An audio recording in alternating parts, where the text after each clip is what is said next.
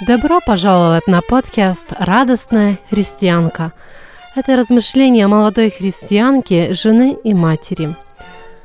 В нашей повседневной жизни то ли не хватает, то ли мы забываем о светлой радости. Пусть эти размышления будут для кого-то поддержкой или напоминанием о светлой радости, которую мы имеем в Иисусе Христе –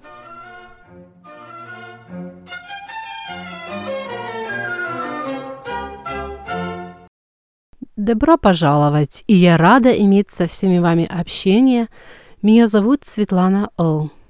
Последнее время я стала задумываться о радости и стала специально наблюдать за собой. А сколько я радуюсь в повседневной жизни – и подчеркну, в повседневной жизни. Сколько раз в день я дарю улыбку своим детям, мужу. Вот когда мы встречаемся с незнакомыми, с друзьями или родственниками, я замечаю за собой, что мы показываем им такое самое веселое, радостное настроение.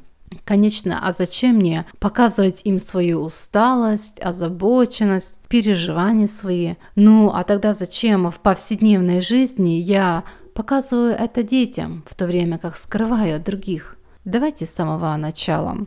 Что такое радость? Толковый словарь Ожогова так определяет радость. Веселое чувство, ощущение большого душевного удовлетворения. Прекрасное и правдивое, я думаю, описание, но я хочу а, добавить свои размышления. И давайте поговорим об этом с библейской точки зрения. Вообще-то вы встречали жизнерадостных людей – с такими людьми пообщаешься, и видя, как жизнь бьет из них струей, и самому как-то становится дышать легче.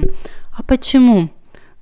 Да, ведь это радость и толкает вот эту струю жизни, и она и этого человека оживляет, и всех вокруг него. И поэтому слово «жизнерадостный» для меня означает так – они несут жизнь своей радостью. Откуда эта радость берет свое начало, чтобы стать такой вот сильной, жизнедающей струей? Я верю, что Библия имеет все ответы. И, конечно же, находим, что наш источник этой прекрасной, светлой радости – это сам Бог – Хочу поделиться своими личными размышлениями, что уже использовала библейские словаря, как Гетце, что раньше слышала от проповедников или, конечно, от моего мужа. К Богу живому, который сотворил небо и землю и море и все, что в них, потом 17 стих, хотя и не переставал свидетельствовать о себе благодеяниями, подавая нам с неба дожди, времена плодоносные и исполняя пищей и весельем сердца нашего. Это Деяние 14, 15, 17. Бог, который все сотворил, Он исполняет сердца наши весельем, то есть радостью. Там вот второй стишок из Библии есть, Псалом 42, 4. «И подойду я к жертвеннику Божию, к Богу радости и веселья моего, и на гуслях буду славить Тебя, Боже, Боже мой». Прямо Давид говорит к Богу радости, что это качество ему принадлежит или его описывает. И потом еще есть один стих третий, да. «Ты укажешь мне путь жизни, полнота радости пред лицем Твоим». Псалом 15, 11. Полная и настоящая радость только пред лицем Господа. Кстати, наверное, в этом стихе примечено о жизни радости. «Ты укажешь мне путь жизни», двоеточие, что объясняет, что такое путь жизни. Это полнота, сто процентов радость перед лицем Бога. Э, ну, такой, к примеру, что карандаш, потом стоит двоеточие – или тире и дает, и потом дает его объяснение и его значение. Так само и здесь, я думаю, путь жизни, двоеточие, полнота радости перед лицем Твоим. Еще один стих, Псалом 50, 14. «Возврати мне радость спасения Твоего». Псалом 50, 14. Как известно, это Псалом, Псалом 50, Псалом покаяния Давида. И это уже другая причина для радости. Это наше спасение. Прощение наших грехов, как и Давид говорит в этом, действительно большая радость. Но самое начало этой радости снова от Господа. А хочу добавить, что если Бог не является вашим личным спасителем, осознайте себя грешником и искренне раскайтесь пред Богом и искренне попросите у Него прощения за свои грехи. Он вас услышит, и вы также станете обладателем этой неземной радости. И вот как этому доказательство мы находим Деяние 13.52. А ученики исполнялись радости и Духа Святого. Снова это было после покаяния, и вот э, их радость. Да? Еще есть один такой хороший стих, 1 Петра 1.8 которого, то есть Иисуса Христа, не видевшие любите, и которого доселе не видя, веруя в Него, радуетесь радостью неизреченную и преславную. Веруя в Него, мы имеем такую радость, неизреченную и преславную. Не можем описать словами, но и в то же время она чудесная, преславная.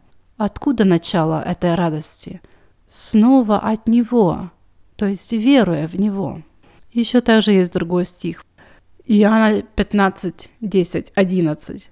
«Если заповеди мои соблюдете, прибудете в любви моей, как я соблюл заповеди Отца моего и пребываю в его любви. Сия сказал я вам, да радость моя в вас прибудет, и радость ваша будет совершенна». Снова говорится о настоящей истинной радости – Теперь же сам Иисус, что Он дает нам свою радость. Не прекрасно ли это?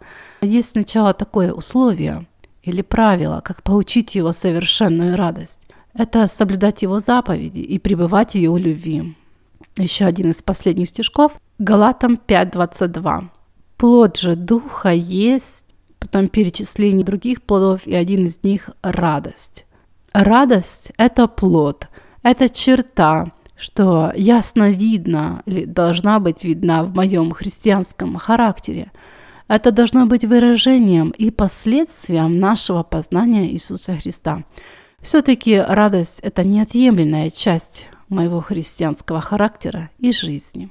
Немного с практической стороны. Если нет этой светлой радости о Боге, напоминаю и себе, и вам также молиться об этом – если что у нас не в порядке вот с Богом, я думаю, это тоже имеет значение, и для меня также, чтобы этот источник радости как бы не прерывался, чтобы не было помех никаких.